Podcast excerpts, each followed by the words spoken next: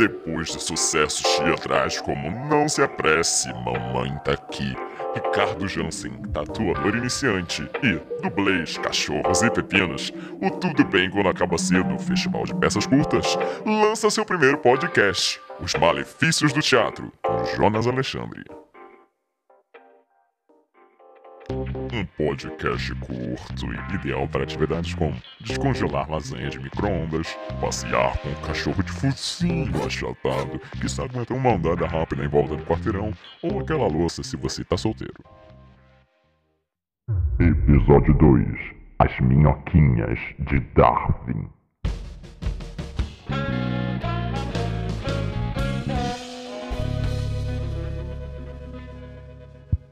Eu fui então levado a concluir que toda a matriz vegetal sobre o país atravessou várias vezes e atravessará muitas vezes mais os canais intestinais das minhocas. Charles Darwin, na introdução de A formação da matriz vegetal através da ação das minhocas com observações pertinentes aos seus hábitos. Uau! Apesar de causar controvérsia até hoje por suas teorias evolutivas, Charles Darwin teve seu último best-seller com uma extensa pesquisa sobre minhocas. Pesquisa que não só possibilitou a existência da composteira que você tem em casa, como também da segunda peça do nosso tudo bem quando termina cedo. Festival de peças curtas. Oi, oi. Eu sou Jonas Alexandre e esse é Os Malefícios do Teatro. Ciência e teatro. Uma dupla que cada vez mais atrai o descaso dos poderosos e a antipatia da opinião pública. Além disso, artistas e cientistas dividem alguns dilemas em seus processos. Quanto tempo e energia devemos dedicar a uma ideia? O que fazer quando até as pessoas mais próximas se mostram céticas? Como investir no futuro quando tudo ao redor parece gritar? Desista.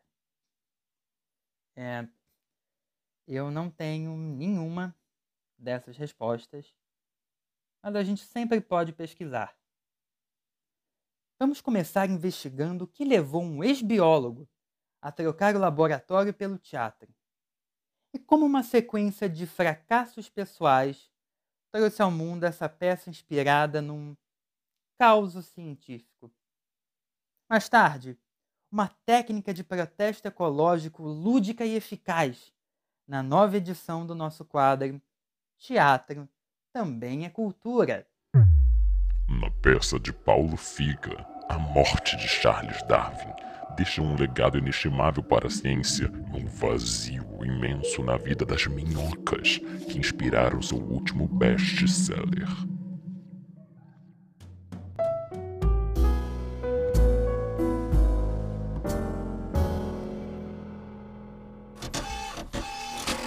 Ele trabalhava num laboratório quando um aplicativo de namoro colocou o teatro em sua vida. Agora, recém-saído de uma companhia especializada em peças educativas, que legalmente nós não podemos mencionar, começa a carreira solo em nosso festival. Com vocês, Paulo Figa. Seja bem-vindo, Paulo. Caramba, parece um talk show de verdade. Hum. Paulo, As Minhoquinhas de Darwin, a sua peça, é baseada numa história real que chegou até você por um podcast. Do podcast viemos, ao podcast voltaremos. Brincadeira, mas sim.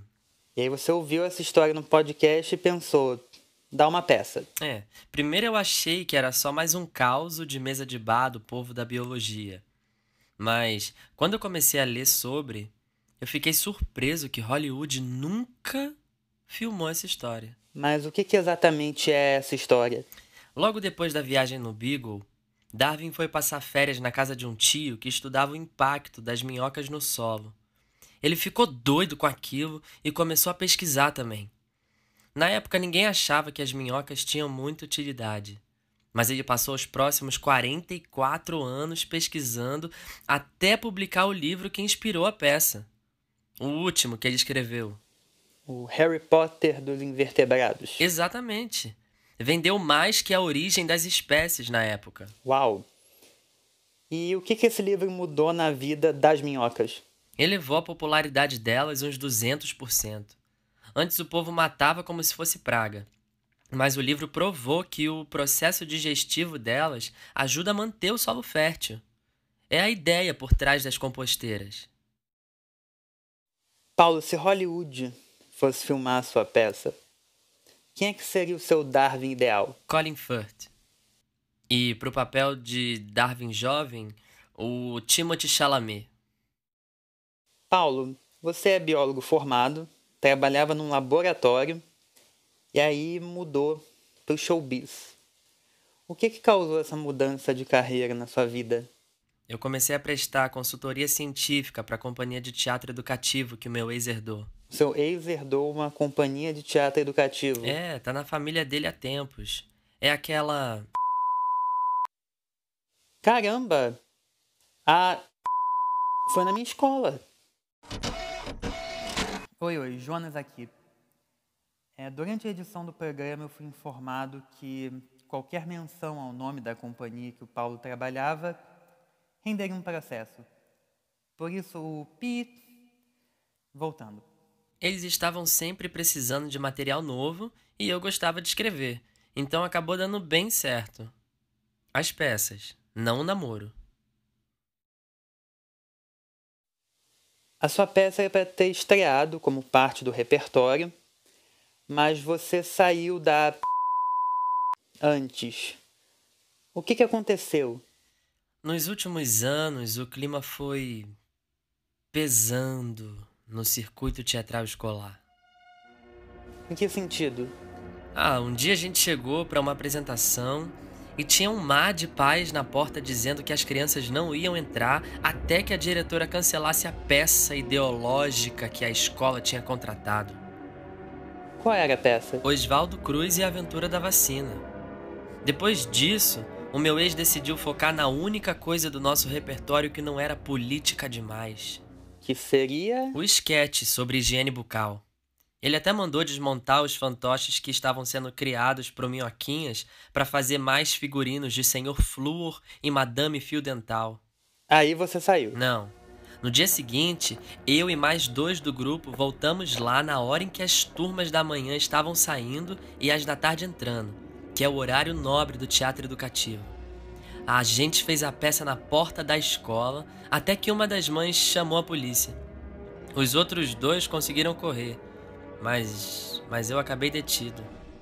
Fantasiado de Oswaldo Cruz. É, só de curiosidade, os outros dois estavam fantasiados de quê? Um tava de rato transmissor da peste bubônica e o outro tava de seu seringa. Ok. E aí você saiu? Eu fui saído. Ele terminou comigo e me demitiu na porta da delegacia. E da onde veio a ideia de adaptar o Minhoquinhas para o público adulto?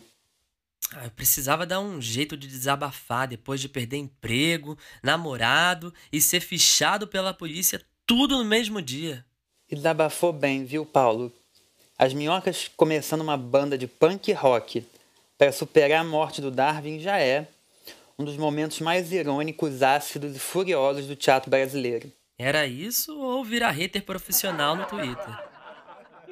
Paulo, para fechar a entrevista, algum conselho para quem quer começar a escrever peças que nem você? Você só conhece o seu texto de verdade no palco. Uau, nem piscou. É que teve uma vez que. Eu não sei se eu devia contar isso aqui. Olha, nada do que você falar aqui é fofoca. É um talk show, é, é troca de informação. Uma das primeiras peças que eu escrevi para a companhia era sobre Santos Dumont. E todo mundo se matou para pegar o papel de Santos Dumont. É, o protagonista, até que faz sentido.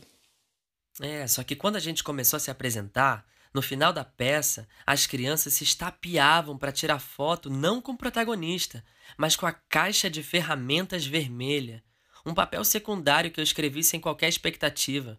Santos Dumont foi solenemente ignorado. O ator até parou de fazer teatro.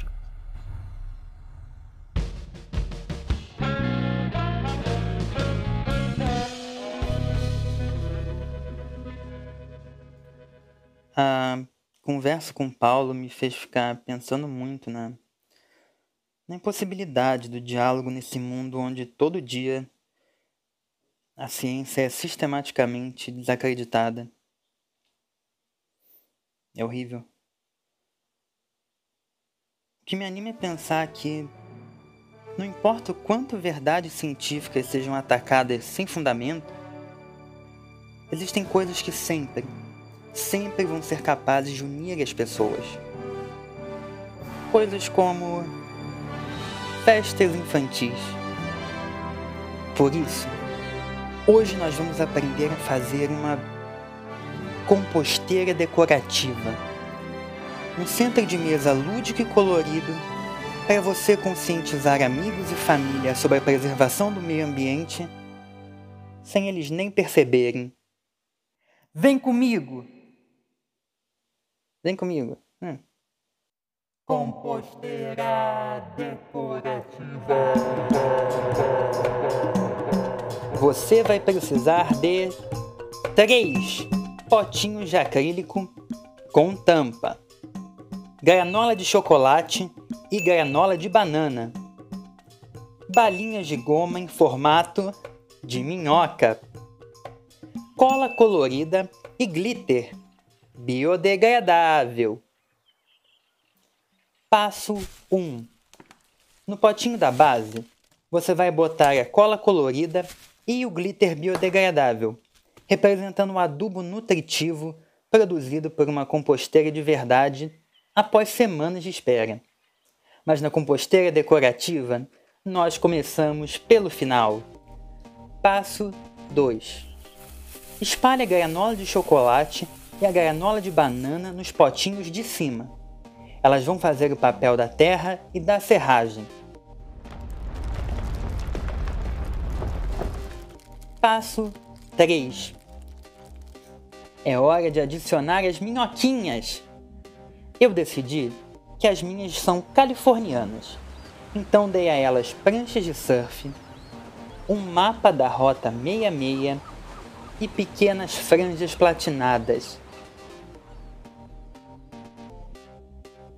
Pronto! Agora você já tem a sua composteira decorativa. Composteira decorativa. Composteira decorativa. Ela não decompõe seu lixo orgânico e nem gera nutrientes para suas plantas, mas com certeza vai encher sua vida de conversas transformadoras.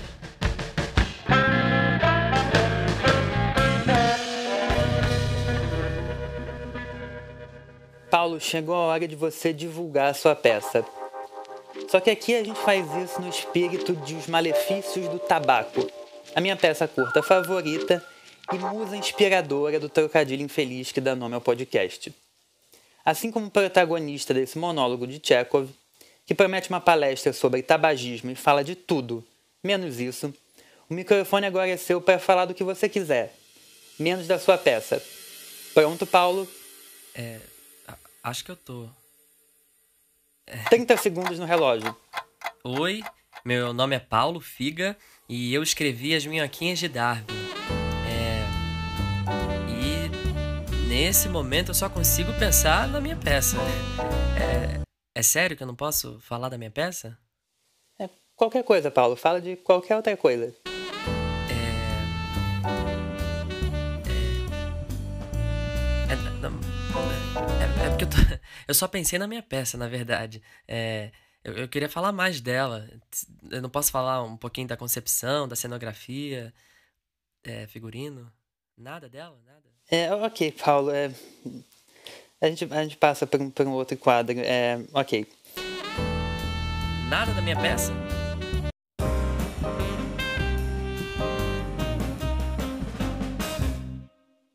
E esse foi o segundo episódio de Os Malefícios do Teatro, comigo, Jonas Alexandre.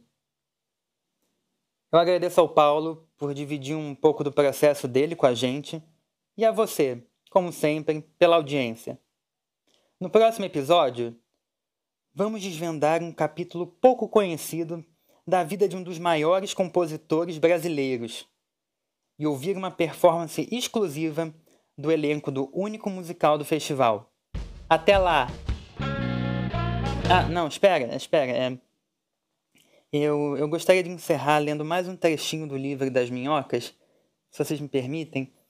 É rapidinho. É, esse é do capítulo 1.